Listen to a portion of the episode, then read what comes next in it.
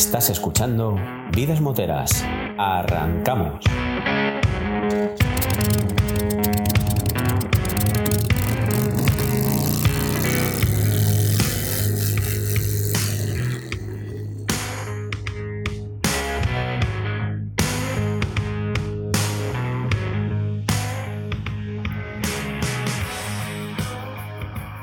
Bienvenidos al podcast para los aficionados al mundo de las dos ruedas. Yo soy Luis. Yo soy Pepe y este programa es una parada obligatoria, un oasis, un punto de encuentro para todo tipo de moteros, donde descubriremos la fascinante vida motera de nuestros invitados.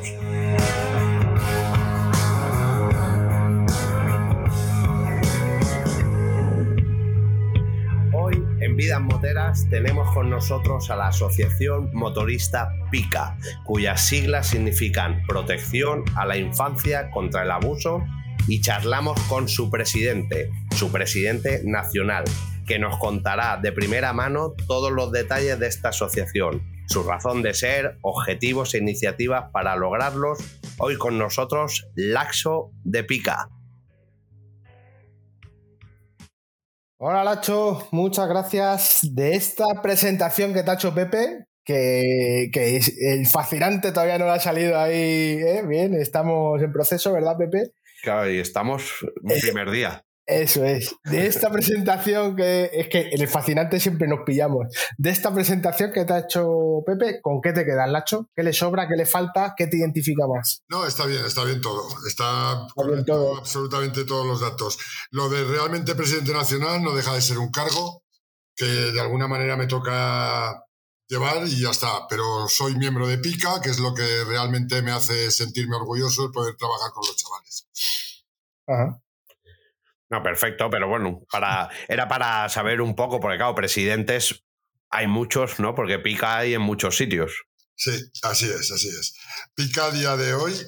Bueno, vamos a entrar en materia si queréis. Os cuento un poquito cómo se inicia todo esto, de alguna forma. Espérate, Lacho, vamos, antes de meternos, antes de meternos ahí en harina, vamos a repasar tus inicios moteros. Ah, vale, ¿Cómo fueron?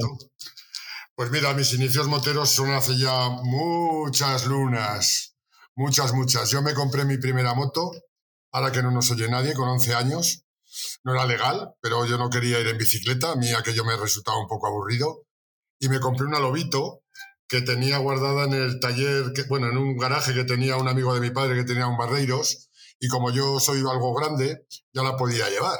Y en aquella época, si recordáis, no hacía falta casco, no te paraba la policía ni queriendo. O sea, de alguna forma, pues hasta que me saqué con 14 años ya el permiso de circulación y a partir de ahí pues empecé a, seguir montando en moto.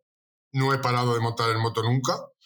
Me siento motorista, me siento baker, eh, pero no solo los fines de semana, sino todos los días. Ahora mismo en mi garaje hay seis motos, he llegado a tener más y recuerdo aquellos inicios como algo muy bonito, como una experiencia que me aportaba algo que no encontraba ni estudiando ni, ni con los amigos. Bueno, sí, con los amigos sí, pero también tenían moto, con lo cual tampoco teníamos ese problema. Y, ahí- Y te llenaba, te llenaba eso de, de la moto, ¿no? Muchísimo, me sigue llenando, ¿eh? Siempre que tengo cualquier situación en la que quiero pensar, el mejor recurso que tengo es cogerme la moto, llenar el depósito e irme a hacer kilómetros. Y disfruto. Yo soy una de las personas, además siempre lo he dicho y lo diré, que, que donde me lo paso bien es en la carretera. O sea, Ahora llenar el depósito es más caro que cuando tenías 11 años. ¿eh? te digo. también, también ahora tengo algo más de poder adquisitivo que en ese momento, Ah, pero es verdad, sí. Pero vamos, que, que sigue siendo el placer más grande que puede sentir un ser humano, desde mi punto de vista, con ropa encima, de alguna forma. Y me, me- me- me desconecta. Siempre, siempre me ha acompañado la moto, siempre. Recuerdo aquellos inicios, cuando ya tenía 14, 15 años, os resultará curioso porque seguro que muchos de los que nos escuchan también pasarían por esa época. Hemos pasado por ahí, ¿no? Sí, que, que era eh, ya no fijarte, porque en España en aquellos años, que yo te estoy hablando finales de los 70, tampoco se veían muchas motos grandes, ni fuertes, ni, ni cosas muy bonitas. Y era la sensación de que empecé a, a valorar muy seriamente, y lo empecé a hacer, el irme a los pueblecitos que rodean las ciudades adquirir vehículos que tenían guardados en los graneros o en los pajares o en los trasteros. Los, la gente de campo que en su momento en los 60 había tenido una moto y luego la había cambiado por un 600. Y las tenían allí aparcadas muertas de risa. Y poco más o menos que por muy poco dinero te las daban. Incluso la mayoría con documentación. Y para mí era un, placer muy grande que conocía a un señor mayor, ya falleció hace muchos años, ya era mayor entonces, que tenía un taller de Vespas y de lambretas y, motitos de esas aquí en Zaragoza. Y pues las restaurábamos enteras, lo disfrutaba, las pintaba, las desmontábamos enteras, le cambiábamos los discos porque eran de, de corcho.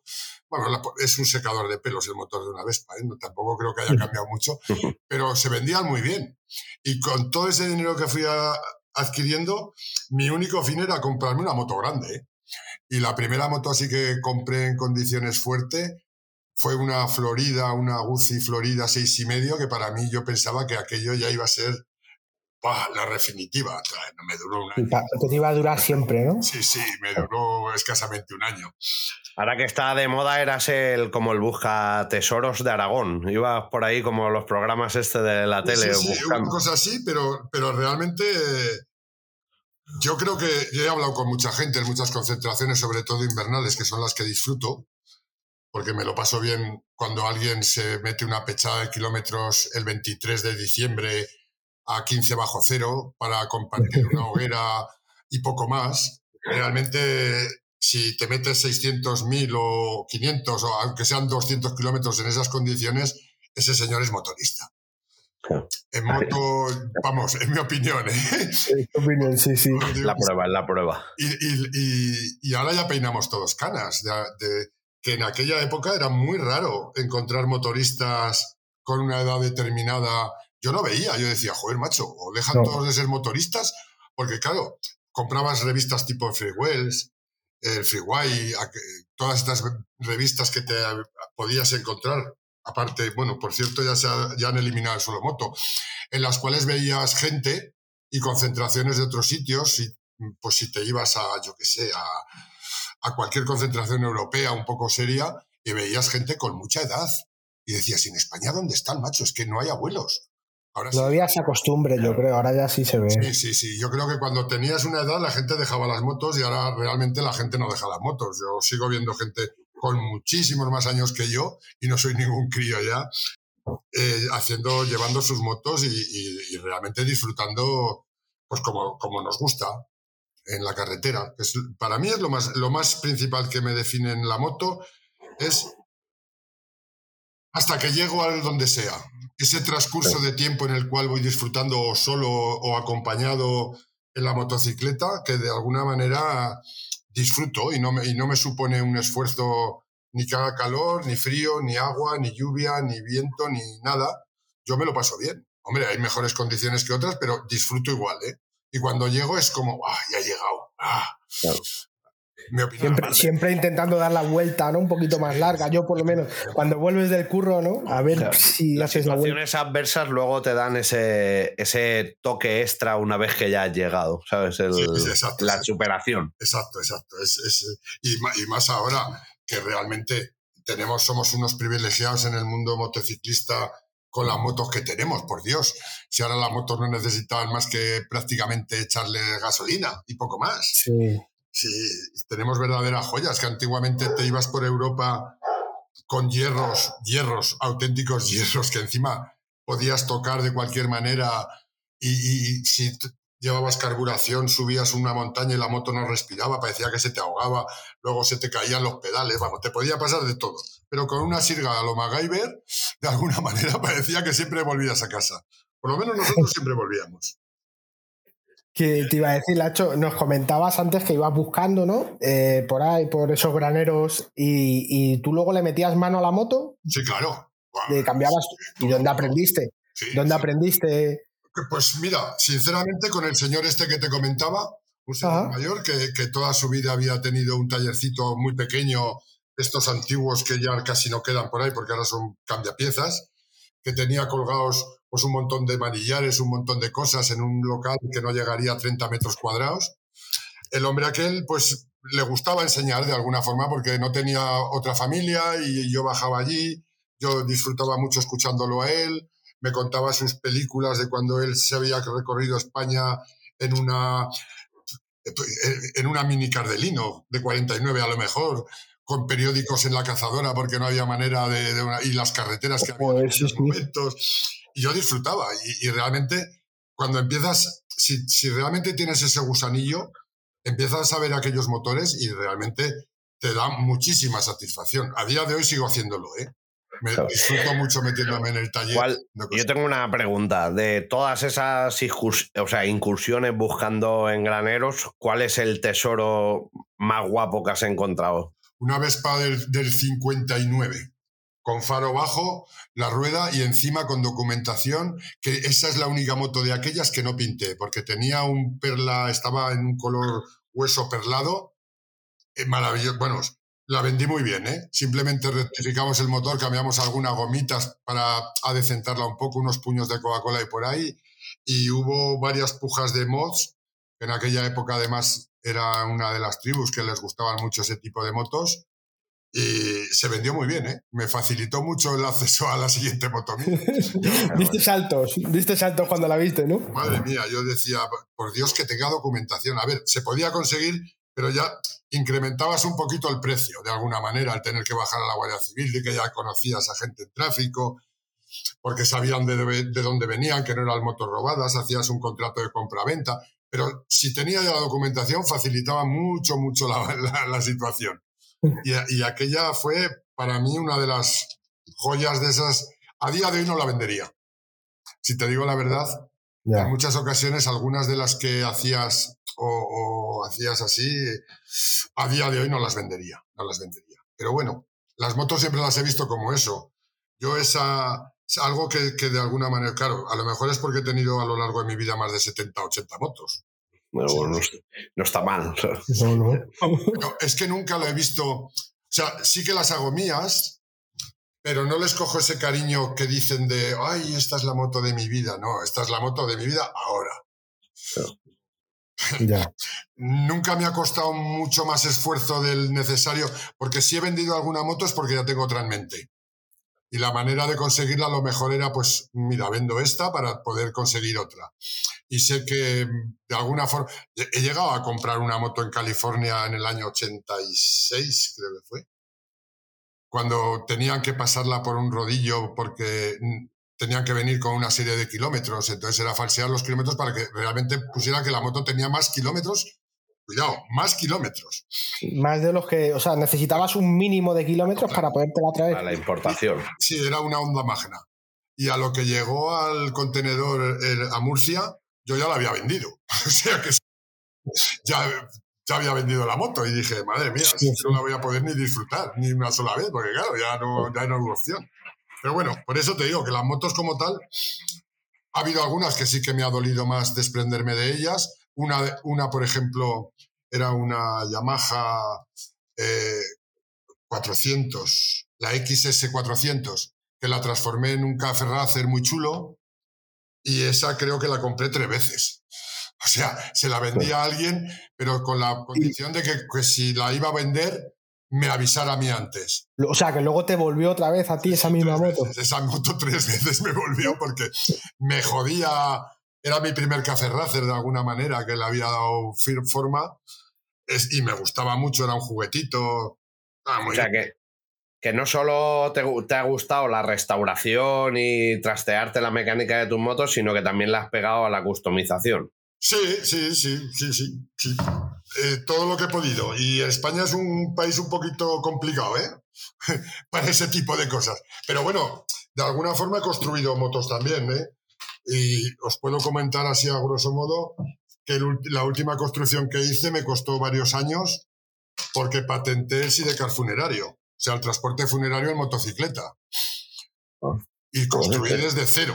Y me tocó discutir con industria varios años, de alguna manera. Lo tengo patentado, lógicamente fue inversión de dinero y de, y de tiempo, pero me gusta, me ha gustado siempre. Pero, ha funcionado, ha llegado a funcionar. Estoy en ello, estoy en ello porque ah, justo cuando se presentó la pandemia nos paralizó el mundo. Ah, vale, vale, que es reciente. Eh, sí, sí, esto lo, lo salió en el 2019-2020 En el 2020 empecé a, a, sacar el, prototipo para vender, para vender, creé la empresa de tu último viaje, Ráfagas al Cielo, y, y, ahora estoy allí trabajando porque de alguna manera pues los que somos motoristas eso de ir en un Mercedes el último viaje como que tampoco nos va mucho. ¿eh? No. Bueno, pues cuando tengas el primer prototipo, yo me ofrezco a hacerte una, una review para el canal YouTube. No te preocupes que lo haremos, lo haremos sin, ningún, sin ninguna duda.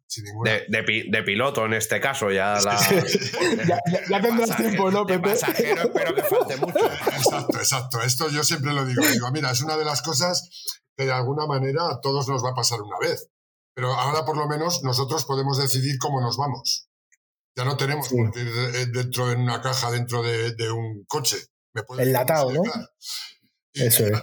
Cuando se empezó esto, hicimos algún servicio y de verdad que la, lo que yo sentía el poder llevar a alguien que había fallecido en una motocicleta o, de cualquier cosa, pero que era motorista, eh, lo que me transmitían todas esas personas que estaban acompañándolo a él, en vez de detrás de un coche, detrás de mí en una motocicleta, era una experiencia más que se quedaban para ellos, de alguna forma, ¿sabes?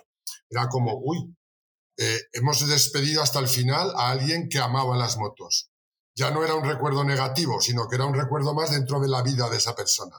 Y para mí eso era lo que más bonito me resultó en ese momento. Eh, muy emotivo para ti también, ¿no? Brutal, o sea, a mí apúntame ya. Estaremos en contacto, no te preocupes. Pero no, no, ya voy a, voy a ponerlo ya en mis memorias, ¿sabes? No, no sea por si acaso, ¿sabes? Que eso nunca se sabe. lo dejas escrito ya, ¿no, Pepe? eso es. A nada más terminar la entrevista se voy a decir a mi mujer, oye, si yo me voy antes, eh, llama a Laxo. Muy bien. Que nada, vamos a ver, eh, Lacho, eh, este eh, ¿Tú siempre has sido de, también de motoclub y todo eso o no? Sí, pertenecí en, eh, principios de los 90, también estuve en algún motoclub, luego por, por mi trabajo eh, me, exigía estar menos de lo que en principio se necesitaba y tampoco podía estar de alguna forma, he tenido que estar trabajando en Italia, en Alemania, en Barcelona unos años, o sea, mi movilidad era bastante amplia de tiempo con lo cual era complicado compaginar una cosa a otra. Sí que iba al moto, pero de alguna manera como libre o free, baker o como quieras. Sí que tengo muchísimos amigos, en, tanto en España como en Europa, que pertenecen a clubs, que pertenecen a todo tipo, porque a mí, si algo me ha caracterizado siempre, es que siempre quiero aprender. Y la manera de aprender, y no, no discrimino a nadie que vaya en una motocicleta. Me da lo mismo que vaya en una 125 que en una en la Diablo, yo qué sé, o en la mejor Harley que en cualquiera. Un tío que se sube en una motocicleta, disfruta con ella, disfruta con lo que puede. No todo el mundo puede tener las mismas posibilidades de tener un vehículo u otro. El motorista feliz es el que disfruta su moto, no la de los demás, de alguna manera. Y, y eso me ha permitido, pues, conocer a gente en el mundo custom, en el mundo eh, R, en, todo, de gente que simplemente se juntan en moto y se van a almorzar como los domingos, o, gente que incluso solo coge la moto pues de junio a septiembre, o gente que, que, coge la moto de alguna manera para que le vean que tiene la R más chula del último modelo y se baja a la cafetería que le vean la moto. Pues bueno, conozco a todo el mundo ese y ellos también a mí de alguna manera, y yo respeto a todo el mundo. Siempre he dicho que el respeto es una cosa que es, va innata en los motoristas o debería ir en nata. Eh, lógicamente, las motos no corren, los que corremos somos los que estamos encima, las motos no hacen locuras, los que hacen locuras son los que vamos encima y no todo el mundo tiene ya ese concepto. Sí que es verdad que si yo, por ejemplo, a mí, a mí me ha gustado siempre correr en moto, ¿qué quieres que te diga? Dinero para meterme todas las semanas en un circuito no tenía. Con lo cual, si llevas una GSX R7 y medio trucadita con un poquito más de vida, eh, corres. Un poquito, de alegría, ¿no? Buscabas también, pues pero. Este es, sí. Corres, Eso es. De alguna forma. Que no está bien, chicos, que hay que mantener la cabeza fría y correr en los circuitos. Pero. Además, ha cambiado mucho también, ¿no? Sí, el sí, tema de. Ahora es muy fácil irte a un circuito y. Ahora, ahora es, exacto, ahora es muy fácil, no tienes más que ni federarte, con que te pagues el seguro del día que vas, por muy poco dinero te puedes dar la satisfacción de decir, a ver, es. a ver hasta dónde eres capaz de, de llegar. Y a ver tú, y a ver tu moto, y estrujarle, Eso y es. eso es. A ver, normalmente creo que la mayoría de las motos están por encima de la mayoría de los pilotos. Puede ser, sí, sí. Te acabas tú antes que la moto, la mayoría. Sí, puede ser. Eso está claro. Aparte, el sitio para correr es un circuito. Luego a todos nos Sí. pesa la mano y se nos va la muñeca, pero Y más, y más las motos que hay ahora. Si es que, madre mía de mi vida. Antes Eso es. te costaba. Mira, yo la última, la GSX-R 7 y medio que te digo, esa antes había tenido una, para correr un poquito una CBR, que estaba encantado de ella. Ojalá la volviera a pillar, aquella moto. Y, y la Tenemos, tenemos una sección. ¿Te sabes matrícula? Yo creo que tenemos una sección ya eh, de, de búsqueda, las guardaba. búsqueda de motos. O sea que si alguien escucha y, y tiene tu moto, tío, que se ponga en contacto contigo, ¿no? Pues Para esa- recuperarla. para que tengas una idea, vendí la GSX-R y me pillé una R80 del año 90 y la hice entera nueva, porque la sensación de volver a ir a 140 y parecía que salía volando por todos los sitios, que se me movían hasta los empastes. Claro, era, con la otra lo hacía a 200 algo. La diferencia era obvia. Dices, eh, si no me puedo meter, pues mira, voy a ir a 140 con esta, que parece que voy enchufadísimo en lo siguiente, pero casi casi voy a velocidad legal. Es que no es casi ni Los espejos, los espejos moviéndose, ¿no? Que no sabes si viene un barco Los o por detrás. todo, por Dios. Sí, sí, sí. Eh, oye, Lacho, ¿y eh, en qué momento o cómo, cómo acabas eh, tú fluyendo hacia montar pica? Pues muy sencillo, porque siempre una de la- otra de las características que tenemos los, los motoristas, aparte de leales, es la solidaridad. Si tú te fijas, de alguna forma, la mayoría de los motociclistas, en algún, bueno, todos hemos sido niños. Por desgracia, el abuso en la infancia es un lastre que nos viene acompañando desde que empezó la, la historia de la humanidad, creo yo, de alguna forma. A lo largo de, de- de las etapas de la vida ha habido unas cosas que, que antes se normalizaban o que eran normales o incluso no eran delito y ahora sí. Y llega un momento, yo soy, por ejemplo, de la generación que a mí en jesuitas me pegaban hasta por ser zurdo. Sí, A día de hoy sería inconcebible que un profesor golpease a un niño de ninguna de las maneras. Pues ese tipo de, de circunstancias, de alguna forma, mm, eh, te, te hace ver que realmente, eh, por desgracia, hay muchos niños que no tienen una infancia feliz, que lo están pasando mal. Y hablando con mi mujer, ella sufrió también abuso, sufrió un abuso infantil severo y, y conocí así, de esas maneras, pues hablando con alguien de Estados Unidos, tal, no sé qué, Vaca, una asociación que de alguna manera Mm. trabajaba de alguna forma. Claro, lógicamente la legislación americana no tiene nada que ver con Europa y menos con España. Pero bueno, son esas cosas que te van apareciendo por la cabeza y conozco a gente que en Madrid más o menos en su momento parecía que también querían iniciar algo así. Me pongo en contacto con ellos a ver cómo puedo ayudar de alguna forma, por- porque me parecía una causa muy loable.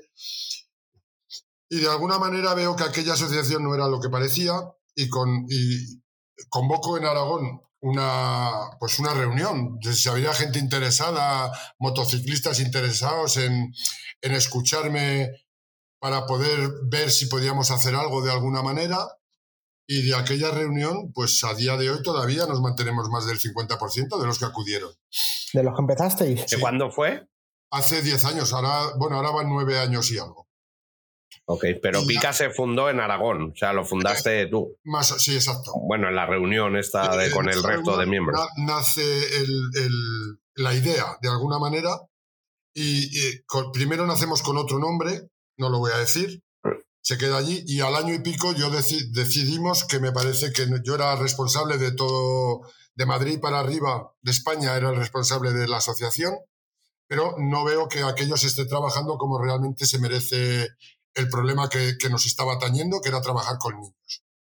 Entonces decidimos de alguna manera salirnos de esa asociación y crear una propia con una identidad real de trabajo para que eh, los chavales pudiesen tener un sitio y las familias donde poder acudir en caso de que tuviesen cualquier mínimo de problema.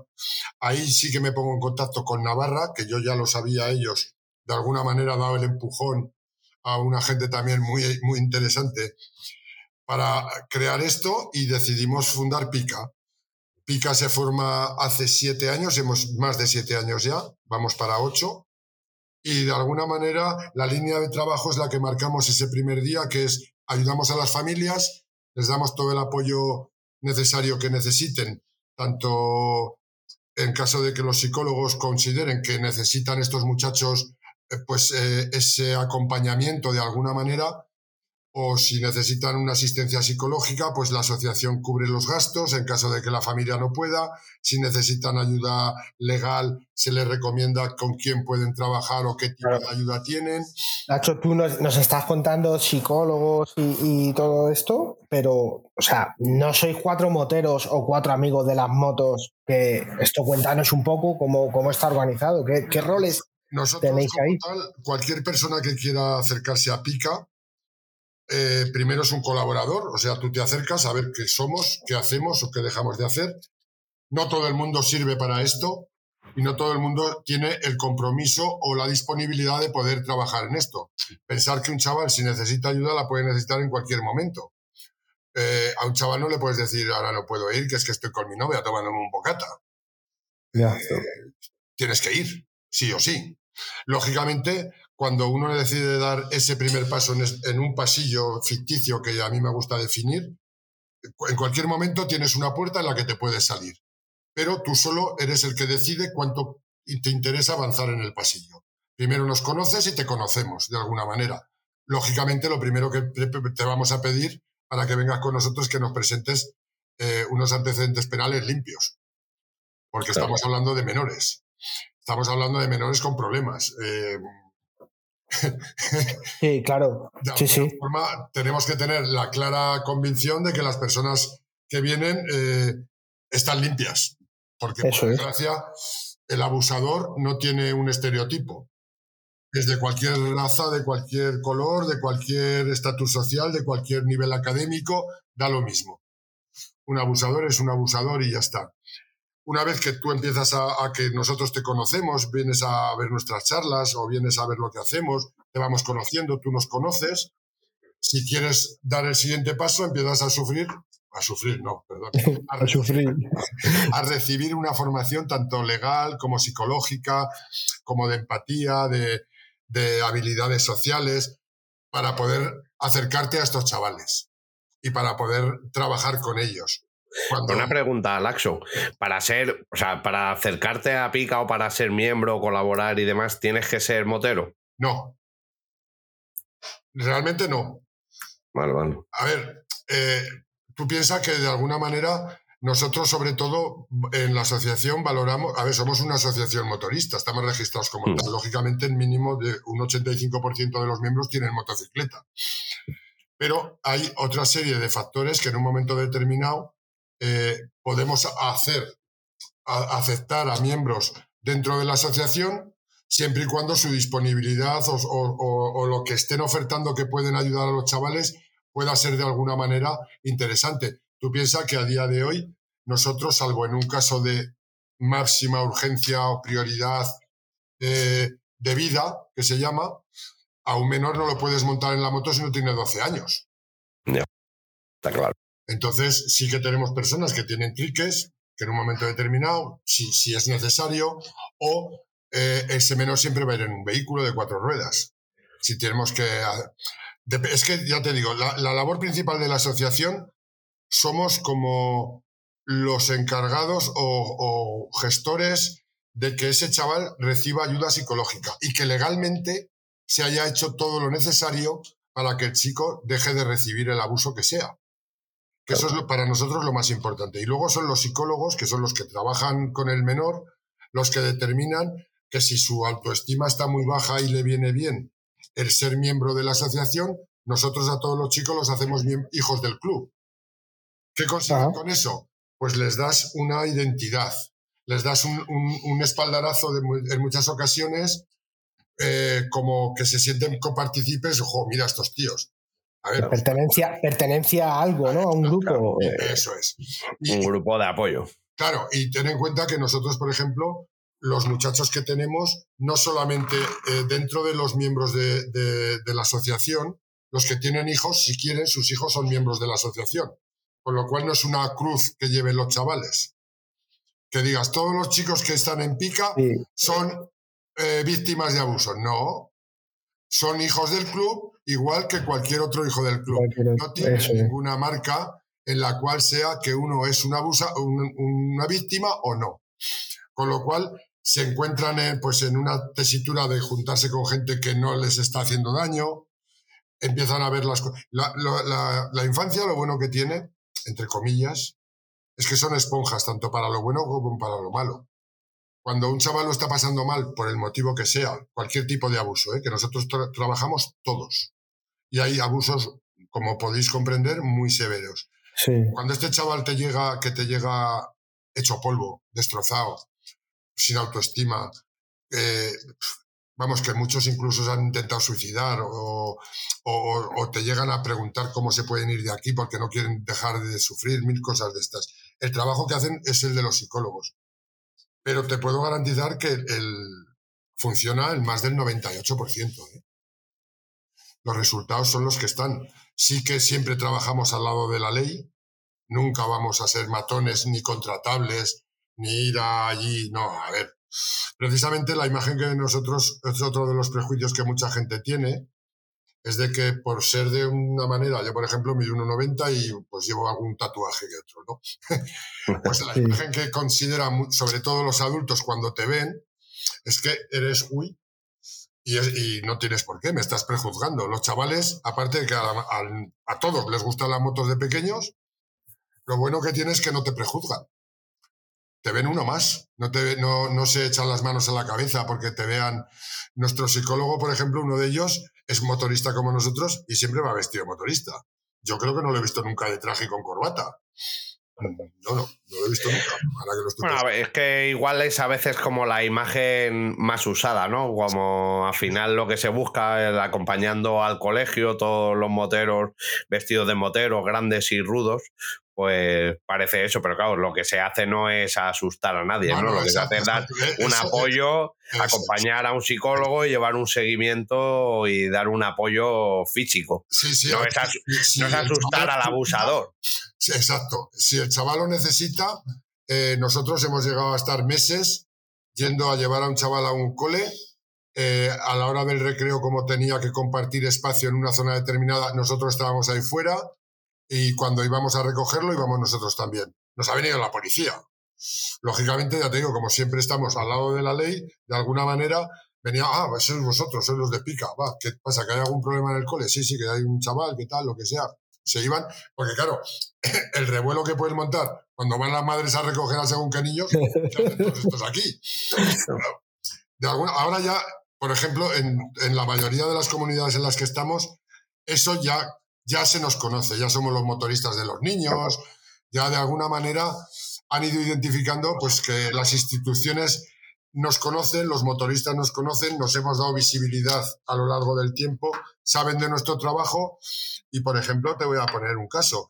Hay jueces que nos mandan chavales.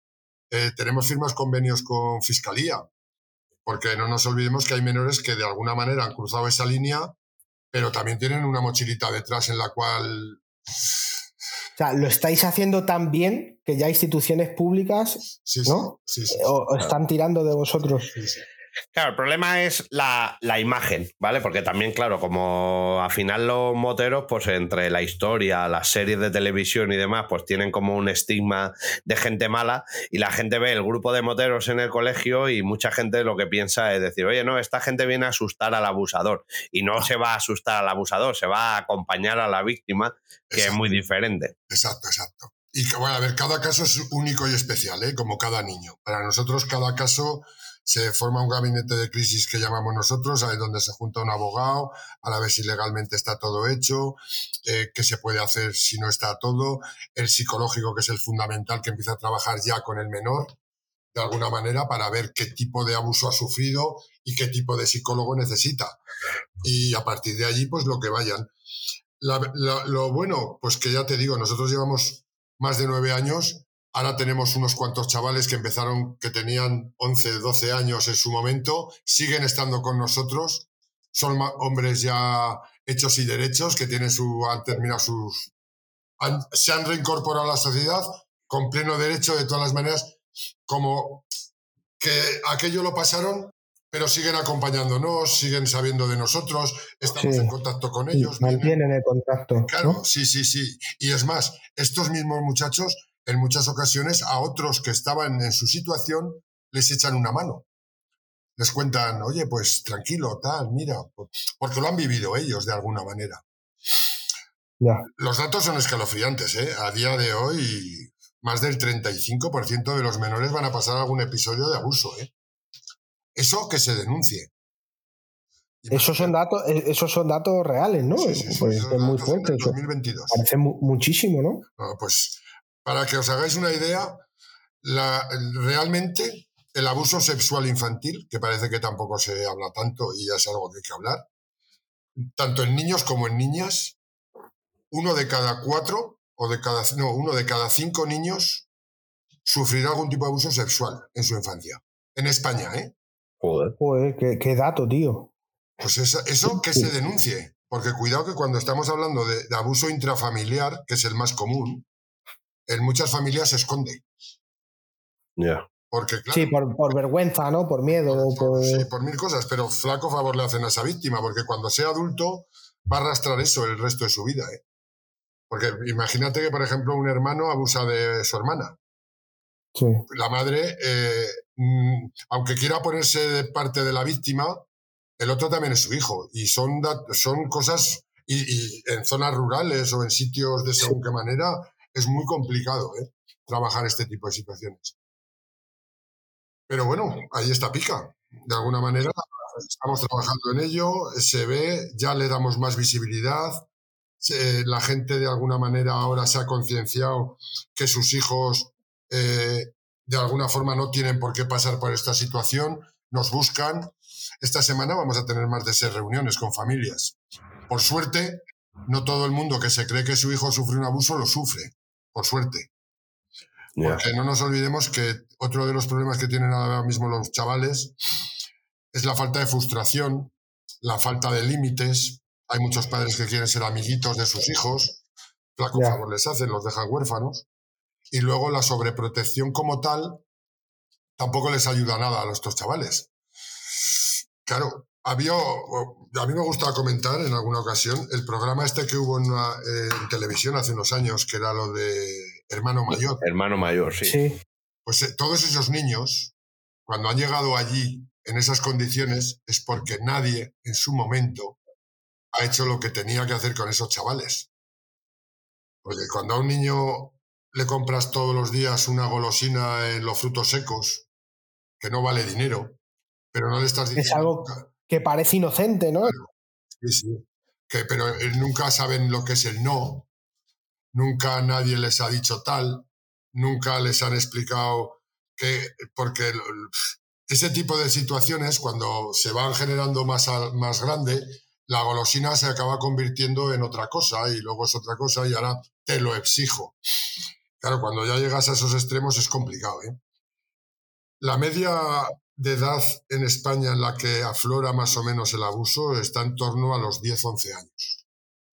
Hay, por supuesto, hay abuso mm, con edades inferiores, también hay abusos superiores, pero la mayoría de los casos donde salta, donde más se ve, es en torno entre los 10 y los 12 años. La pandemia, por desgracia, les ha hecho muchísimo daño a los chavales que tenían 12, 14 años en ese momento esa falta de comunicación con otros congéneres, el contacto humano, el que los mismos padres no nos fiábamos de que salieran, de que con quién te juntas, que les hemos permitido el acceso a las redes, a, a sustituir a las personas por maquinitas, a que se vean por, por otro tipo de pantallas. está haciendo muchísimo, muchísimo daño.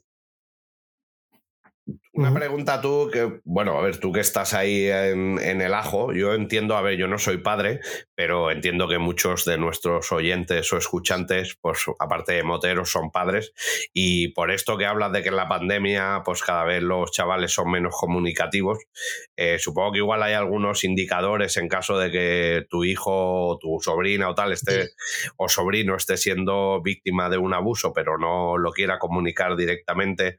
¿Habéis detectado algún una manera de, poder estar alerta. O si no lo dice, lo mejor es no decir nada. No, no, hay una serie de pautas en las cuales lo primero es que nosotros como adultos les tenemos que prestar a lo, lo más importante a los chavales es la atención. Yo puedo entender que nuestra vida es muy deprisa, que es muy jodido trabajar todos los días un montón de horas, aguantar a un jefe cabrón, eh, pero si tú tienes unos hijos, de alguna manera les tienes que prestar un mínimo de atención de calidad. Y de calidad quiere decir que cuando llegues a casa, aunque estés cansado, 15, 20 minutos, necesitas estar con ese, con ese menor. Enterarte de él. Que él de alguna manera vea que eres alguien más que el señor ese que llega por la noche y me tapa la cama o me pone la mesa en la cena. Sí, pone la cena. Eso es. Y que de alguna manera, cuando eh, estemos cansados, lógicamente un día sí que le puedes decir al chico, oye, ponte a ver una película aquí conmigo. Pero si todos los días estoy cansado y todos los días lo mando, mm, venga, si lo habréis visto, ¿cuántas veces habéis ido a una salida por ahí, llegas a tomar un vermú y te encuentras en una mesa un grupo de adultos, que hay unos niños, y para que no les den mal a los niños, los tienen en una mesa con el móvil. Toma el móvil. Es un niño, es un niño. ¿Qué, cómo no se va a aburrir? Pues es que si podrá estar contigo 15, 20 minutos haciendo eso, pero el resto del tiempo él quiere hacer cosas de niño. Si, si, si yo no digo que no vayas a tomar vermú, pero si vas con él, intenta hacer cosas con él, de alguna manera que él se sienta bien. Tampoco consiste en que a mí me guste el fútbol y le obligue a ir al fútbol, porque a lo mejor es lo que menos le apetece es eso. Sí. que es que todo ese tipo de cosas no somos conscientes Luego, otra de las cosas, los indicadores principales que yo siempre valoro es cuando un niño es normal, es ruidoso, eh, molesto, hace cosas de niño, dependiendo de la edad, lógicamente. Cada vez van teniendo una, más, más autonomía y le va permitiendo hacer más cosas él. Lógicamente llega un momento en que nos intentan cambiar por sus amigos. Eso es lo lógico.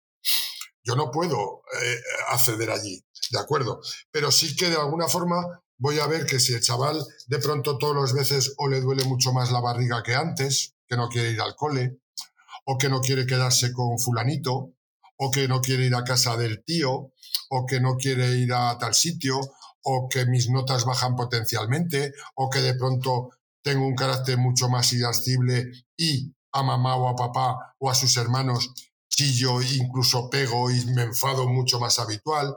Esos son indicadores de que algo no va bien son pequeños signos de, que está pidiendo ayuda, ¿no? Exacto. Ellos a lo mejor no van a pensar, porque normalmente un niño, sobre todo cuando el, abusador es más adulto, lo estigmatiza de tal manera que se sienta culpable.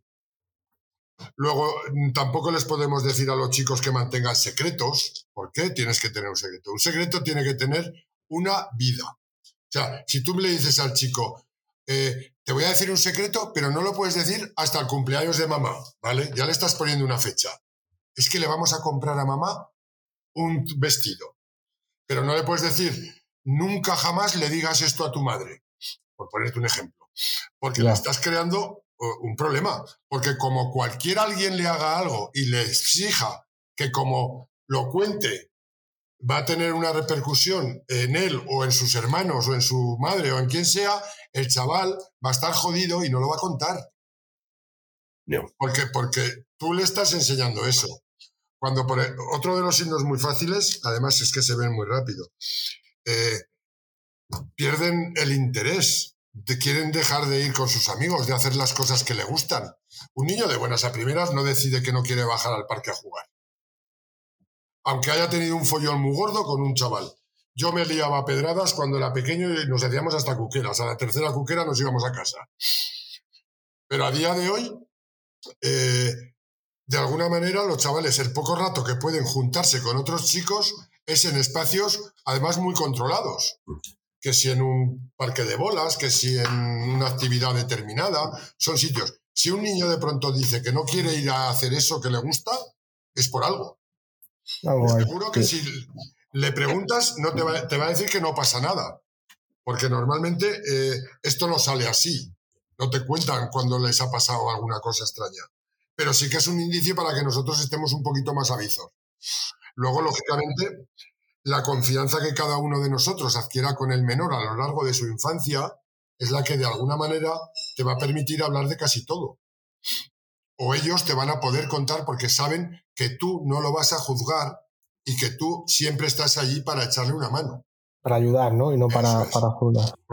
Iba a decir, supongo que ahora será mucho más complicado también un menor, antes iba a lo mejor a su casa y tenía un rato de tranquilidad. Si el abuso, por ejemplo, era en el cole, ¿no? Sí. Ahora con redes sociales y todo esto, eh, el abuso es, No sé si habéis visto las noticias que han saltado, creo que fue ayer, eh, en España, de que eh, con la inteligencia artificial están colgando fotos y vídeos de niñas. Ah, sí, sí, cierto, sí. Pues sí, sí, sí, el daño que le pueden estar causando a esta niña que encima mm, no se haya ni desnudado, sino que hayan cogido la foto de cualquier sitio y le estén creando. Claro, lo que tú dices es muy importante. A día de hoy, a ver, el abuso no es que solamente. Porque cuando hablamos de abuso, todo el mundo piensa que es un niño que le están pegando es lo que más llamativo. Pero ese abuso, el físico, el, de violencia, creo que es un 17% del abuso general. O sea, es muy poco. Pero la persona que sufre algún tipo de abuso normalmente sufre varios. Sufre el psicológico, sufre el físico, sufre el sexual, sufre... O sea, no sufre solamente uno. Es raro. Pero es que luego encima, si es abuso entre menores, eh, sí que, se, que el problema que viene es ese que comentas tú que son 24 horas al día, 7 días a la semana. Y eso a cualquier persona, a un adulto eh, nos haría muchísimo daño, pero a un niño lo destroza. Lo revienta. en muy poco tiempo, ¿eh? En muy poco tiempo.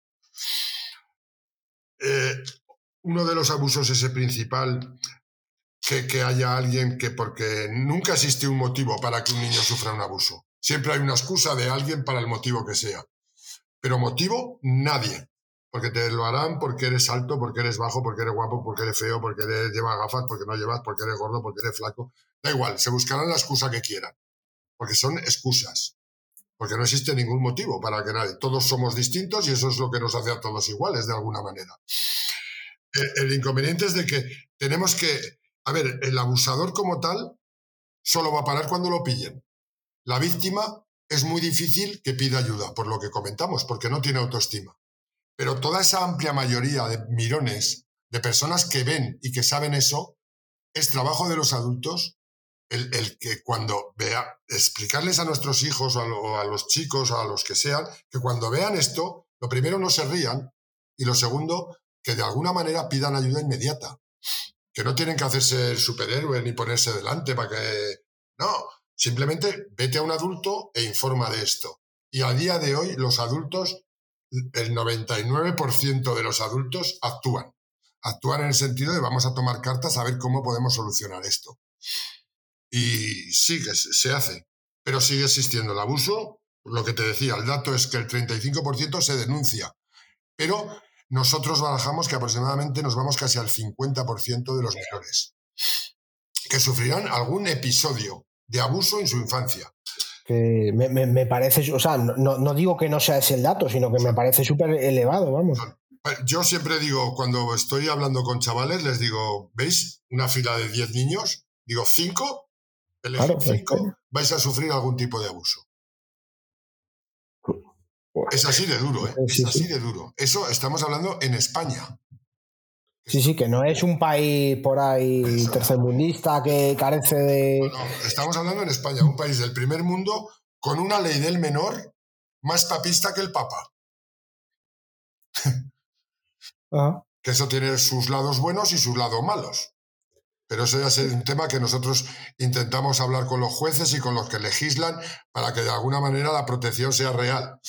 Porque en muchas ocasiones eh, lo hemos visto. Un niño está sufriendo cualquier tipo de abuso con sus tutores o con su padre o con su madre o con quien sea y quitarle a un niño a, a los progenitores es complicado, ¿eh? Ya me imagino. Pero ya ves tú qué favor le estás haciendo a ese crío manteniéndolo allí. Ninguno. Ninguno. Pero bueno, eso son, son cosas legales que, que no te quedan. Pues ahí tenéis trabajo. ¿Cuántos, ¿Cuántas sedes o capítulos? No sé, eh, porque vosotros que os- Una pregunta que tenía conforme hemos hablado, porque tú has hablado de vaca, que, que yo, bueno, lo conozco. Creo que en Europa hay algunos capítulos No. de vaca, ¿no? En Italia y Sí, demás. pero también. se limitan a hacer concentraciones y cosas. Claro, por eso- la concentración no te deja trabajar. Por lo que tú has explicado, yo veo un poco la diferencia en, en Pica, en que más que un club es primero una asociación, ¿no? Con un trabajo claro Exacto. y luego también con que se, que se eh, nutre mucho de, de los moteros o motoristas, pero sobre todo es una asociación destinada a la ayuda. Somos una asociación que trabaja eh, en la protección y ayuda a los menores que sufren cualquier tipo de abuso. y luego el organigrama es más como una asociación que como un club. O funcionáis más como un club ver, mm, hemos entrelazado, hemos creado una trenza, pero, pero siempre teniendo claro que nosotros somos una asociación.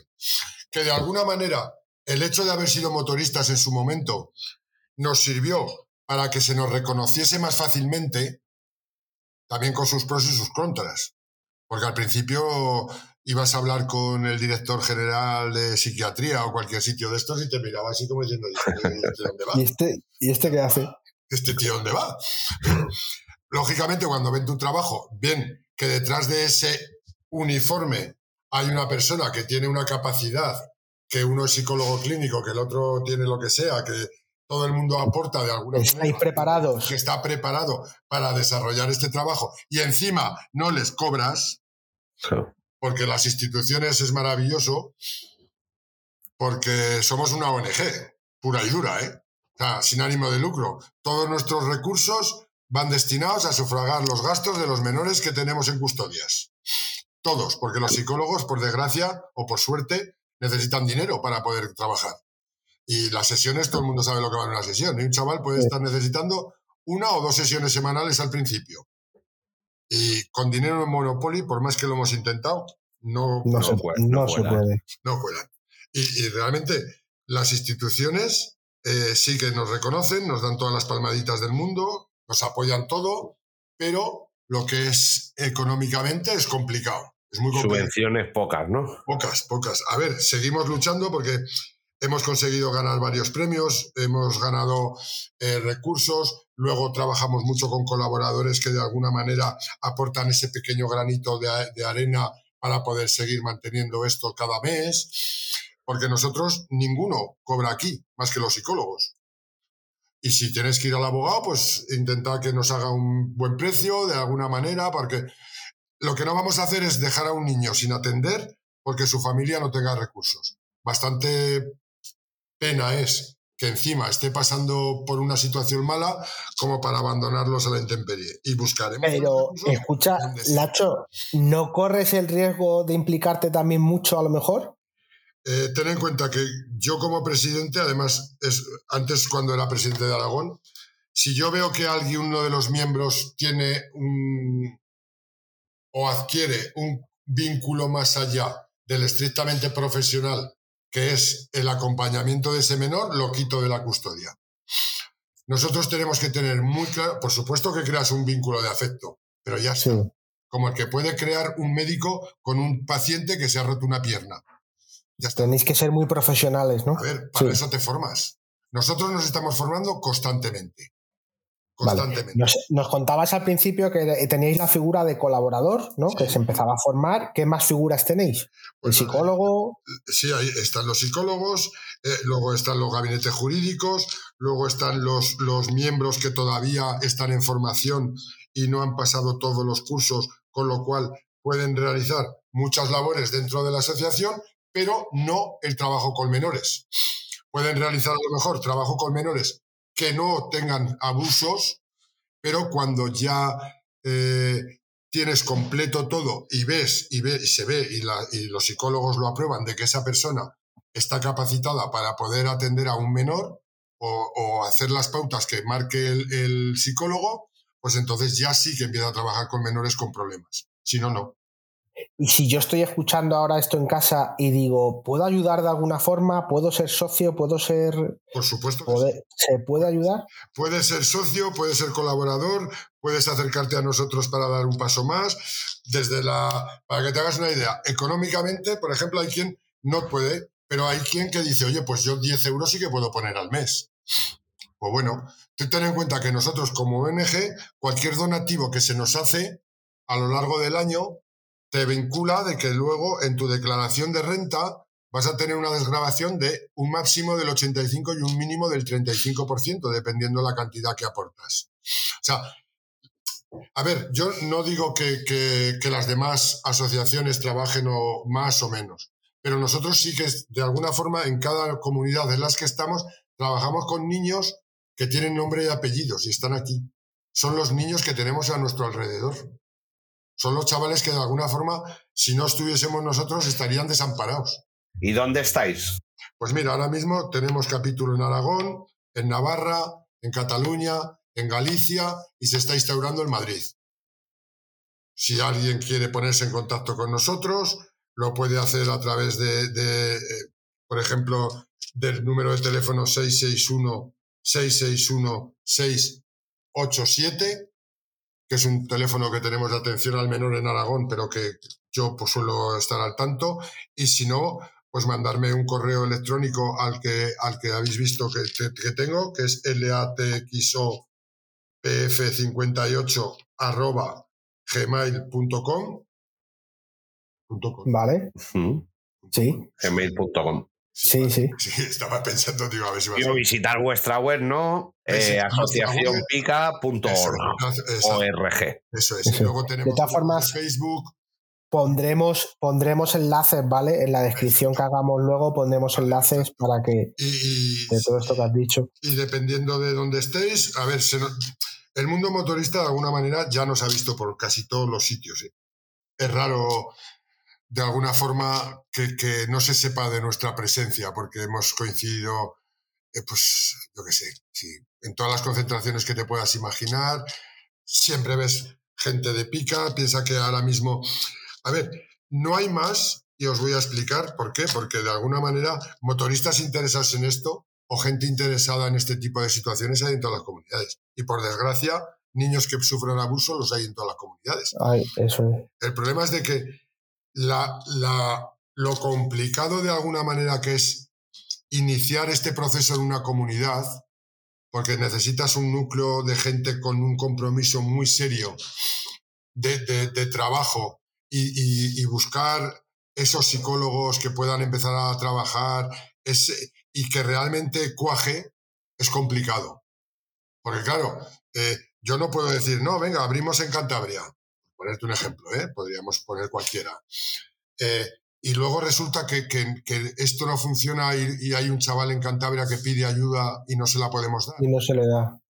Para mí sería algo inaceptable. Sí, es complicado, no es como abrir un capítulo de otro club porque aparte tiene que ser gente formada, eh, tener bien claro quién lo va a dirigir y necesitáis medios, ¿sabes? psicólogos, abogados, toda una infraestructura.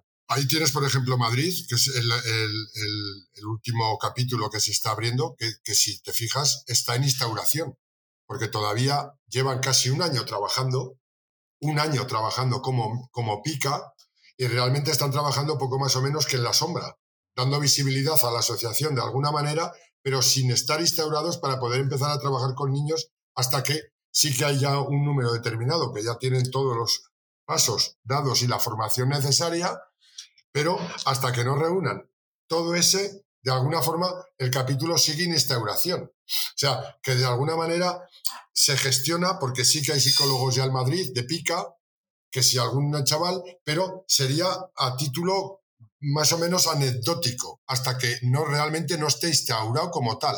Y eso quiere decir que ya tenga una infraestructura hecha, consolidada. ¿Cuánto, tiempo, ¿Cuánto tiempo puede llevar todo ese proceso? Pues es que no, te no sabría decir. No, hay tiempo fijo. No, realmente no, porque tú imagínate que en un sitio, por ejemplo, pueden juntarse, yo que sé, 15 personas. Con, Y, remar todos, ¿no? A la vez. Y, remar todos y encima dos ser psicólogos o yo qué sé, ¿sabes? Es que depende muy... Luego también, no nos olvidemos del número de... El, radio de acción que, que tiene cada capítulo. Navarra, por ejemplo, tiene un radio de acción que con un número de población, creo que en Navarra habrá unas 800.000 personas. Y tiene, Aragón, por ejemplo, tiene cerca de 2 millones, pero la proporción es que el, territorio es siete veces más grande que, Navarra, de tamaño. Madrid, por ejemplo, en muy poco espacio de, de, local, de kilómetros, Sí, tiene 7 millones. O 7, 8 millones. Y si ahora es con las áreas metropolitanas, te vas casi a 20 millones. imagínate. Es que varía, varía muy mucho. Depende de, muchos condicionantes. esto de, la instauración, entonces, eh, ¿hay algún tipo de evento o algo que se pueda, se pueda asistir? O... Madrid, por ejemplo, ahora el 21-22 de, octubre, creo recordar, que era, es que ahora mismo no tengo aquí el dato. Sábado, sábado 21 puede ser, sí. sábado 21, eh, hacen una quedada hacen una quedada para dar a conocer la asociación a más gente. Ellos sí que de alguna forma han estado ahora ya viéndose en distintos eventos, eh, colaborando en distintas causas, han estado recogiendo alimentos para chavales con, con pocos recursos, se les ha ido moviendo, siguen con su formación y este año, ahora a finales de octubre, van a hacer una quedada pues para hacer una ruta motorista y luego incluso poder hacer un almuerzo e incluso empezar a poder recaudar algún tipo de fondos para poder iniciar más trabajos de alguna forma. ¿Hacéis vosotros, o sea, hacéis aparte también eventos en cada comunidad, supongo, para recaudar? A ver, tú, exacto, tú piensas que, como te decía, las instituciones, de alguna manera, nosotros nos presentamos a, a premios, a, presentamos proyectos a ayuntamientos, hacemos charlas en colegios, vamos allí donde se nos reclame, pero de alguna manera todo el dinero que se saca es o bien de los colaboradores, o bien de los socios, o bien de, cualquier del merchant que podemos hacer, que de alguna manera la colaboración, ese dinero que se sepa que cada cosa que se colabora con Pica está claro porque nuestras cuentas son públicas y abiertas.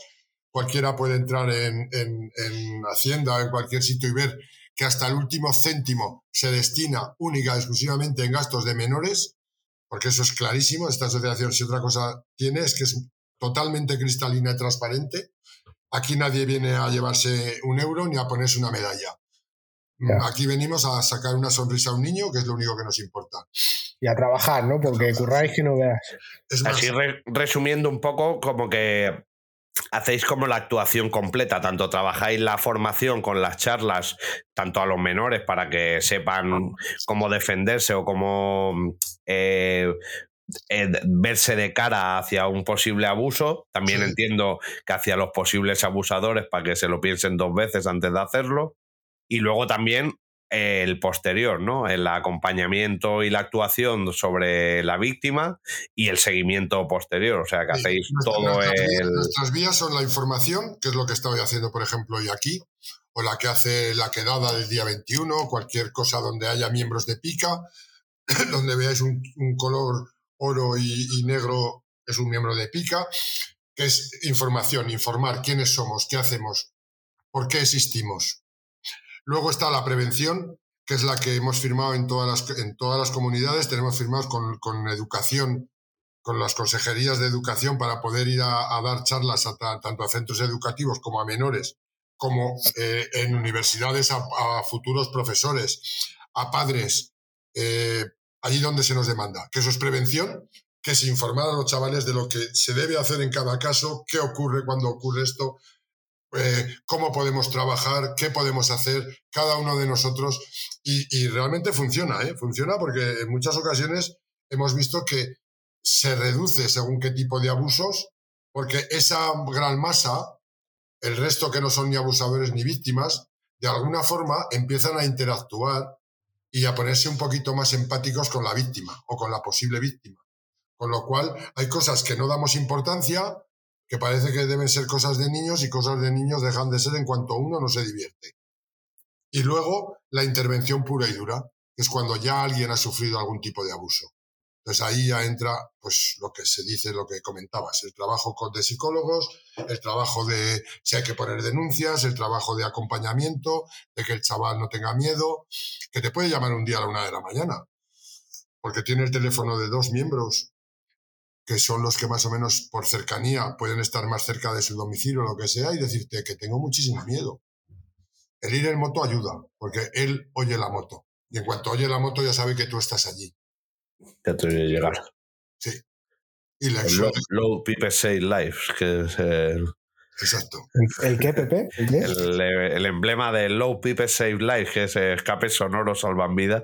Sí, sí. Ajá. Aquí coge su sentido. Una pregunta, aparte de todo esto, como bien has comentado, eh, claro, lleváis ya nueve años tal, has comentado que muchos de los chavales que eran chavales ahora ya son hombretones. Eh, ¿Cuántos moteros habéis generado? Porque han acabado con moto y viviendo la... Sí, alguno, ¿eh? No, a ver, no todos los que yo hubiera querido, porque las madres siguen viendo que, que la moto es una cosa que, ay, pobrecito, que, que- que ya no desprecian las motos, pero bueno, pongamos que el 50% de los que también piensa que todavía tenemos muchos que son muy tiernecitos, ¿eh? No, no, pero bueno, que se puede decir que también Sí, sí, hacéis sí, escuela a escuela motorista, porque entre las charlas y A demás, aparte yo del trabajo, hay una escuela de cultivo en el mundo de las dos ruedas ahí. Por supuesto, por supuesto. Yo, yo una cosa te digo, sinceramente, no conozco a ningún niño de que tenga más de dos años que no le gusten las motos. También voy a romper una lanza a favor de los vendedores de motocicletas de baja cilindrada, porque me parece que el mundo actual con las cosas esas, ¿cómo se llaman? Los patinetes estos eléctricos, Sí. se han cargado, se han cargado de alguna manera la El entrada cultivo. de todos estos niños Sí. estábamos deseando tener 14 años para comprarnos un scooter, un Vespino o lo que fuese. Ahora la madre se cree que con el que le compre un cacharradito de esos que no tiene seguro y que solo le cuesta mil euros, pero el chaval va a 70 con eso, ¿eh? Sí, sí, yo Sí, creo sí. que es bastante más peligroso que... Y, que y un sin casco, ¿eh? sin casco, sin guantes y sin Claro. protecciones y sin nada. Pues, pues eh, yo es algo que he observado. De alguna manera las ciudades nos las han llenado de cosas de estas. Y muchos chavales de estos quieren un, un patinete de esos eléctricos. A mí me llama mucho la atención porque yo, por ejemplo, a los 14 ya iba en ciclomotor y aunque te daban la licencia directamente, igual que te dan un patinete, Sí, sí. Eh, a ver, nuestras cositas ilegales hacíamos, ¿vale? Pero yo no iba en una calle a dirección prohibida Claro, claro, ni iba por encima de la acera zona, y exacto. tal, pero yo los patinetes, o sea, es que estaba a punto de llevarme dos por delante porque me sale en dirección contraria por medio de la carretera. Hombre, y ya Sí, te si muy- mucho en casa que cuidado como te caigas, que no volverás a coger el scooter o el Vespino, que no sé qué. Es más, era tu Vespino, era tu el tesoro. Vamos, no, lo voy a cuidar yo. Patinete parece ser que como es algo que lo ves por ahí. Y pues, Sí. sinceramente, para mí, esto lo vamos a ver. Bueno, di que ahora aparentemente ya en muchas ciudades los quieren hasta prohibir. Bueno, es que, a ver, hace poco había una noticia en, en China, habían empezado a meter tantas restricciones a ese tipo de movilidad, de patinetes y de tal, por el número de gente que había, que habían dicho, vale, pues ahora es muy difícil llevar un patinete y empezaban a ir en sillas autónomas de estas los chinos, ¿sabes? Que dice, ya es que casi es peor el remedio que la enfermedad, ¿sabes? Pues yo ahí, ahí sí que de verdad que me, que me parece que, que flaco favor le hemos hecho a la sociedad con ese tipo de inventitos así. Porque encima una madre, tú le dices, me quiero comprar un Vespino. Ay, no sé qué tal cual, ay, es que, que me, Es, transmiten miedo ahí, transmiten comprar- miedo. Que me voy a comprar, cómprame un patinete eléctrico. Venga, sí. Eso es. Ay, Como que está mejor visto sí, y ya sí, está. Sí, sí, exacto. Eso es. Bueno, Bueno, Bueno, buen Lacho- trabajo hacéis ahí en Pica también. Sí, eso es. Yo creo que nos hemos quedado con una visión general. ¿Algo que preguntar, Pepe, que te hayas dejado por ahí Yo creo tú? que no, que es todo muy completo. Ya ¿Cuántos no sois? Si falta ¿Cuántos saber cuántos sois en- miembros sois, si se Sí, puede ¿Cuántos saber. sois en más total? de 100. Más de 100. Sí, bueno, algunos más, sí. Y creciendo. Aquí lo Y único que creciendo. tiene de alguna manera que, que cualquiera que quiera echarnos una mano es bienvenido. ¿Cuál es vuestro mayor reto ahora mismo? ¿Nos lo puedes decir? Nuestro mayor reto, pues que no Sí, ahora mismo que- una vez más, Ya. no, no, no eliminarlo porque sé que es imposible. Sería crearme una- pero eso, eso no depende de vosotros. Sí, Claro. no, pero el hecho de que de alguna manera la gente se conciencie de que los adultos tenemos que ser adultos, que somos los protectores de nuestros menores, que los menores es el futuro de la sociedad, que nosotros estamos todos de paso y que tenemos que plantear qué mundo les queremos dejar. Y, y que ellos van a encontrarse lo que les dejamos. Y que de alguna manera es trabajo de todos, de un poquito de todos, de velar por su seguridad y porque tengan una infancia digna que lo más bonito de un- una persona mayor es cuando puede recordar su infancia no como algo traumático y doloroso, sino como algo bonito. Como algo bonito. Y a día Sí. de hoy es complicado, ¿eh? Es complicado. Por desgracia. Ese Ajá. es el reto que tiene cada día. Yo el reto que nos planteamos todos los miembros de PICA cada día, pero todos los días, que nos permite seguir trabajando es ver sonreír a un niño. Que un niño que, que no se atrevía a sonreír, te venga un día, te, te coja de la pierna, porque no levanta más allá de un metro, y, y te sonría. Para esa es la única recompensa que, que- que nos llevamos. Que nos Y bien, y bien bonita. Bien bonita, sí. Sí, Yo sí. creo que ver, tenemos que ir al mototest ya, ¿no, Luis? eso es, porque te iba a decir, a ver, esto, claro, con, con todo Aquí esto tan serio. estar hablando todo el día, eh, tenemos los pelos de punta, eh, los datos son escalofriantes, pero, pero bueno, también tenemos las motos, que es una vía de escape y de diversión, y tenemos que volver un poco a tu vida motera, Laxo, con el mototest. Luis, ¿se lo cuentas? ¿Qué es el mototest? Sí, mira, el Mototest, Lacho, es una serie de preguntas, va a ser un pim pam pum, aunque igual nos liamos un poquito, ¿vale? Pero nada, más rápido, ¿vale? No hace falta que... Una serie de preguntas que te hemos preparado para conocerte más eh, en profundidad tu vida motera. Me parece correcto. ¿Estás Pues preparado? venga. Siempre. ok. Primera pregunta. ¿Cuántas motos has tenido? Más de 70. ¿Te acuerdas de todos los modelos? Del 95% seguro que sí. Sí. He tenido... Necesitarías, necesitarías tiempo, ¿no? Para Sí, sí, decir... Pero vamos, durante mucho tiempo solo compraba motos europeas, luego compré japonesas, luego eh, metí americanas y a día de hoy ya no miro su procedencia. ya, ya te, ya te gustan todas. Menos de campo. Las de campo me cuesta más, ¿eh? Menos mal, menos mal. Eh, ¿Y con cuál te quedarías de todas ellas? Con la ¿Lo última. sabrías decirnos? Sí. con la última. Una, Roa- una, tengo una Triumph Rocket 3. A, Ya. a- a día de hoy. Es la, la que más. Ahora mismo es la que me llena. Claro, pero eso te iba a decir, digo, ya la estás pensando en cambiar, no puede ser, ¿no? Pues no te diría que no, ¿eh? Hombre, ya con, con más cilindrada y con más par no vas a encontrar ya. Ya, ya. Pero bueno, la- si al final de moto es lo que te decía al principio, el que corre es el que va encima de la moto. Sí, pero bueno, a ti sí que se te oye llegar, ¿no? Sí, sí, de lejos. Bueno, pues después de tener 70 motos o más de 70 motos, siguiente pregunta es, ¿hay alguna moto que no has tenido y te hubiera gustado tener? La Suzuki Katana. ¿La antigua o la nueva? La Porque ha salido la antigua. la antigua, más, ¿no? Todavía no desisto en tenerla, porque tengo controlada una y sé que algún día me la venderá. Que la tienes ahí ya fichada. Hace más de Eso. 15 años que la tengo echada al ojo. Esa dirías que es la moto de tus sueños. Sí, a día de hoy sí. Bueno, y una Norton Commando, siete y medio. Bueno, que no está sí, mal, sí, no está te- no te gustan- para soñar. ¿Es, es, es tu género de moto favorito así custom o no? ¿O es que le das a todo? Me Te gustan gustan todo, ¿no? Es que me gustan las, la- las Vespas, me gusta el mundo custom, me gustan las Rs, me gustan las Naked, me gustan las Café Racer. Las Café Racer me hacen un tilín especial, porque veo que son motos que en su momento hubo un, un cambio muy europeo de vamos a hacer que las motos corran un poquito. Vamos a hacerlas Sí. un poco más divertidas, quitarles todas esas parafernalias. Pero vamos, en el fondo, si es de carretera, me gustan todas. Pero si tuvieras que quedarte con uno, te quedarías con el Café Racer. Pues si, uf, si me tuviera que quedar con uno me haces una putada, ¿eh? pues intentaría que fuese la moto más completa, que me pudiera permitir viajar solo, viajar lejos, viajar acompañado. También la edad influye. ¿eh?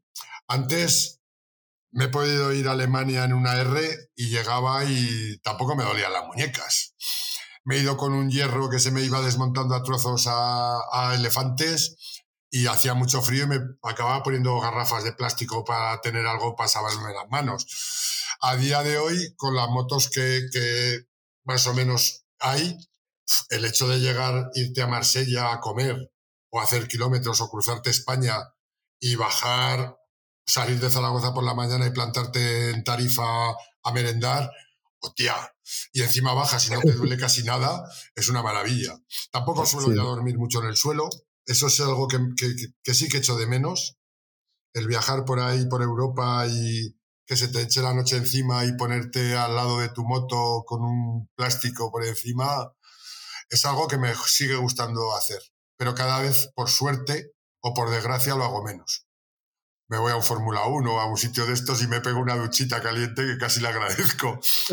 Pero bueno, es la edad, yo creo que eso es la Va, cambiando los gustos, ¿no? Y, bueno, cambia Antes me costaban bastante menos, sí que es verdad.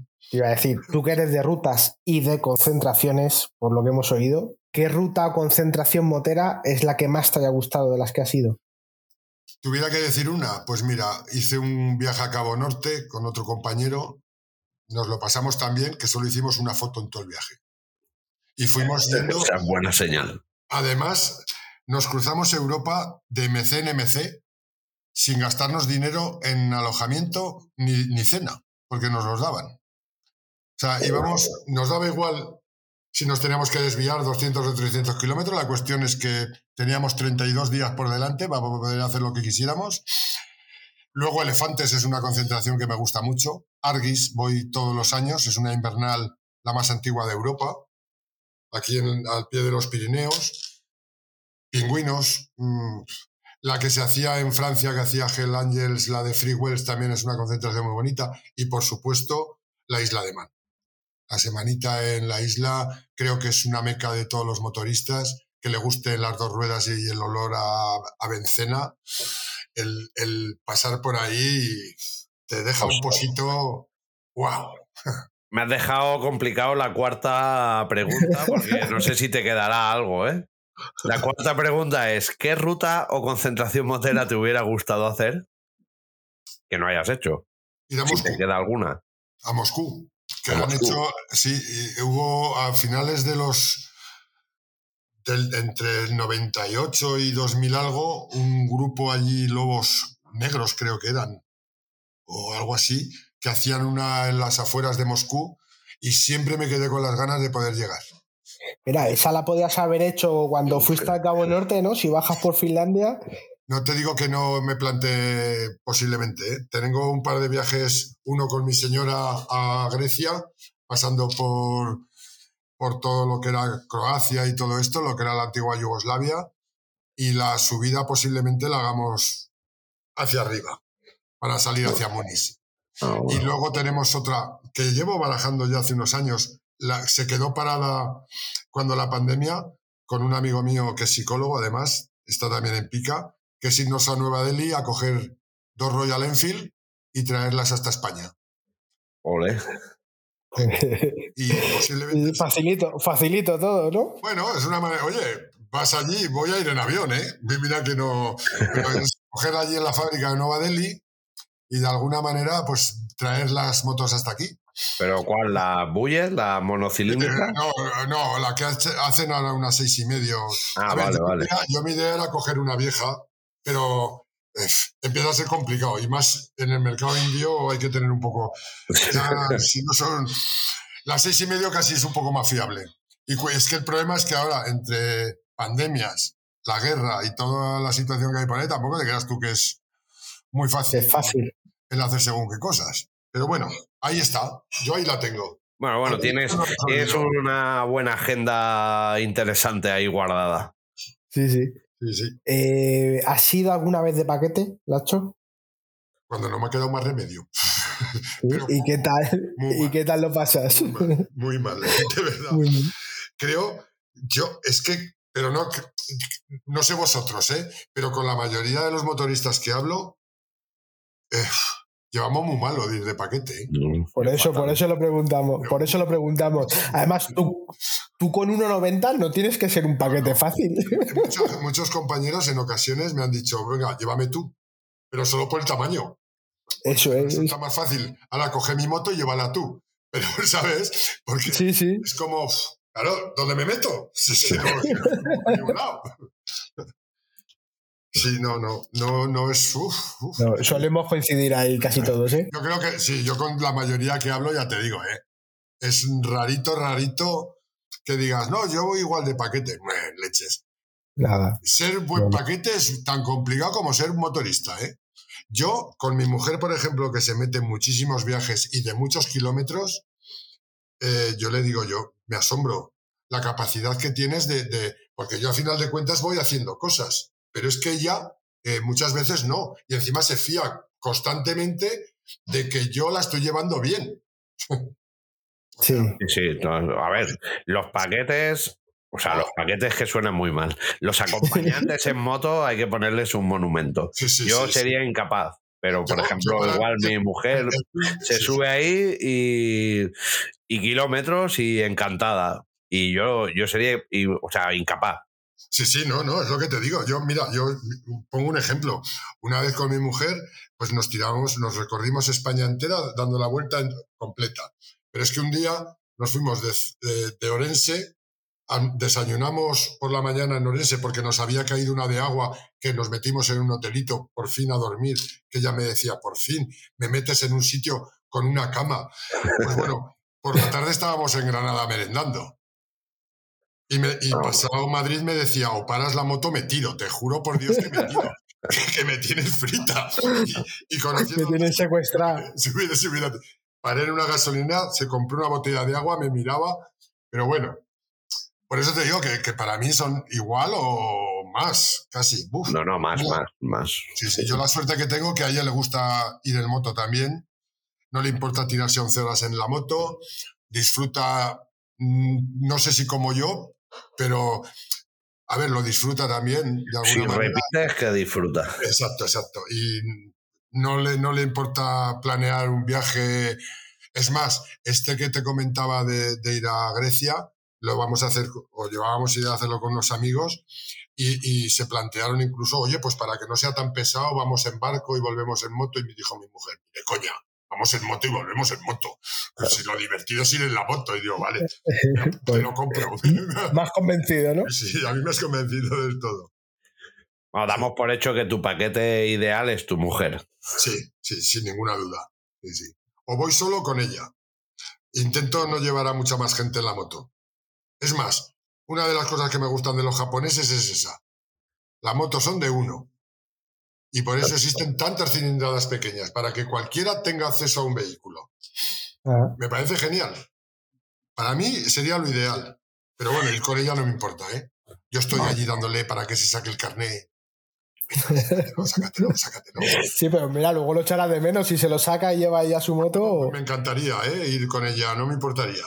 De verdad te lo digo. No me importaría para nada. Va. Ok, vamos con otra pregunta. De todo lo que tienes o todo lo que has tenido en toda esta trayectoria motera que no es poca, eh, si te tuvieras que quedar con una cosa, hablamos de, cosas materiales tipo equipación, regalos, cascos, eh, moto, bueno, lo que fuera material, ¿con qué te quedarías? Una Roadster del 2007 muy bonita. Y la única moto nueva que me he comprado en mi vida, la GSX R7 y medio, del 2006. Mira que te he dicho motos y solo me compré esa moto nueva porque cuando salió dije, esa moto me la tengo que comprar y me la voy a comprar nueva. Negro, me la compro. Uf. Eh, con esas dos, esas dos cosas. Material, ¿eh? Ok. Sí. Pues nada, vamos con la última pregunta. ¿A quién te gustaría escuchar en Vidas Moteras? Uy, pues Pues no lo fácil. Sí, pues a ver, a, a cualquier motorista que realmente disfrute la moto como nosotros y que pueda darte un placer muy grande. Bueno, te- tienes que decirnos a alguien concreto. Mojate un poco, sí, claro. Y si luego nos pasas el teléfono, pues mejor. Te voy a dar un nombre. José María Cascales. ¿Qué, qué- qué ha hecho José María Cascales para ser digno de que le quieras escuchar en. Pues ir en moto desde que yo tengo uso de razón también. Una persona que ya es abuela Sí. que, que- que- y que sigue disfrutando la moto como el primer día. Y eh, también le ha gustado mucho este mundo y que de alguna manera siempre ha estado vinculado con una u otra moto. Sí. O ese o Julio Cortés. Otra persona, cualquiera de los dos. Sí. Ok, pues luego Vale. ya el equipo de, de, Ya de vidas moteras los el localizará para ponerse en contacto Muy bien. para una entrevista. Bueno, pues hasta aquí podemos cerrar tu mototest. Eh, Laxo, enhorabuena. Te ha salido muy bien. Te iba a poner un ocho y medio, pero con todo lo que hacéis en pica te voy a poner un 10 porque os lo merecéis. Y Pues tú te lo gracias. mereces. Y bueno, espero que te haya sido fácil. Sí, a ver, hablar de motos siempre es divertido, por lo menos para mí. Sí, Muchas ¿verdad? veces que dicen, ¿y de qué habláis tanto? Pues de motos, ¿de qué vas a hablar? Si... O de una ruta. Tú cuando haces una ruta, ah, que sepáis que yo sigo utilizando el mapa. Porque me cuesta Ah, sí. mucha ayuda lo de los... A ver, que yo entiendo que es muy bonito llevar el móvil y todo esto, pero a mí planear un viaje con un mapa y buscar sitios, ese momento, esos días previos que estás preparando ese viaje, que te prepara la ropita, que has marcado distintas zonas, luego hacerlo y luego volver y luego recordarlo, lo vivo cuatro veces. Ah, pues, Y, y sigo sí. siendo de. Ya, ya os he dicho que yo era bastante analógico. Lo del digital. uf, Sí, pero bueno, tienes, en el caso de los mapas a mí me parece que tiene su encanto, ¿eh? Aprendértelo. y- vamos, el ver allí un mapa y. mapa y guau. Si lo bonito de la moto es perderte. Y si encima, si no, muy grande, que luego todo lo demás te lo vas imaginando. De, ¿Dónde estaré? No, si, si, si, si acabas metiéndote por las carreteras en las cuales nosotros disfrutamos, el hecho de un GPS la mayoría de las veces te molesta. Sí, Eso es es verdad. si no entras a una gran ciudad, que como tengas pues tipo M30 o Marsella, sitios de estos que te metan por abajo y de pronto se te borra todo, no ves nada y dices, ¿qué hago? ¿Sigo dando vueltas aquí a la ciudad? Porque ya está todo el día recolocándote. Y dices, venga, va, Sí. me paro. Más a mí me ha pasado eso, que sabes por dónde, sabes por dónde vas, te empiezas a recalcular y dices tú, ostras, ya me has hecho la picha un lío, ya. y que aparte el GPS siempre te busca la ruta que menos mola para ir en moto. Ahí, ahí las. Sí, sí, las autovías están muy bien para llegar, pero a mí me gusta viajar. Cuando vas de ruta es mejor hacerte tu planito con carreteras Pero, secundarias. pueblecito y, ay, pues mira, me voy a parar aquí, que mira qué pedazo de puesta de sol. Pues es que no necesito nada más. Si es que es lo bonito. Pues que muchísimas gracias a vosotros. Nada, por gracias este a ti. Ha sido encantador hablar con vosotros. Hablar de motos siempre ya os digo que me parece genial. Y hablar de pica, pues también. Que, le- que sé que le vamos a dar una mayor visibilidad gracias a vosotros. Y que si estáis por Madrid, pues que os invito a que os acerquéis el día 21 a conocer allí a, a las personas que están allí trabajando duramente. Bueno, yo estoy en Alicante, pero a veces voy Bueno, para Madrid. pues en Pero Alicante, mira, es uno de los sitios que también me gusta ir, ¿eh? Uf, a Finestrac bajo bastante. Bueno, bastante. Todo lo- no todo lo que quisiera, pero bueno, me encanta. sí, es la mejor terreta del mon. Eh, para ir en moto, vivís en la California de Europa. Madre mía. Pues nada, Laxo, mil gracias por este momento. Yo ya aprovecho para despedirte. Ha sido un placer. Muchas, o sea, mucha enhorabuena. No sé si se puede decir mucha enhorabuena, pero como solo decir enhorabuena suena poco por el trabajo que hacéis y que sigáis dándole duro. Y ya dejo a Luis que se despida. Pues muchas gracias. Pues muchísimas gracias a ti también, Lacho, a ti, Pepe. Eh, ha sido un programa que hemos tocado un tema serio y aún así yo estoy muy a gusto. Me lo he pasado bien escuchándote, lo has explicado todo a la perfección, Lacho. Y nada, pues gracias por el trabajo que hacéis. Es que solo cabe decir eso. Pues nada, que nos vemos en las carreteras. Salud kilómetros. Sí, yo recojo el testigo y yo te veré el día 21 por allí, ¿vale? Yo sí estoy en Madrid y, y te veré el día 21. Por todos los medios acudir allí, sí, es verdad, porque además me apetece bastante. Así te aprovecho y te doy un abrazo. Eso es, un abrazote ahí, guapo. Bueno, pues muchas gracias a todos nuestros oyentes por haber estado aquí hasta el final, escuchando todo esto que hemos dicho. Os invitamos a que nos sigáis en nuestras redes sociales de Vidas Moteras, la página web y bueno, un vistazo por ahí. Muchas gracias y hasta el próximo programa. Gracias a todos y recordar que este podcast lo podéis oír en las principales plataformas de podcast, Spotify y todas las demás. Vs, ráfagas para todos.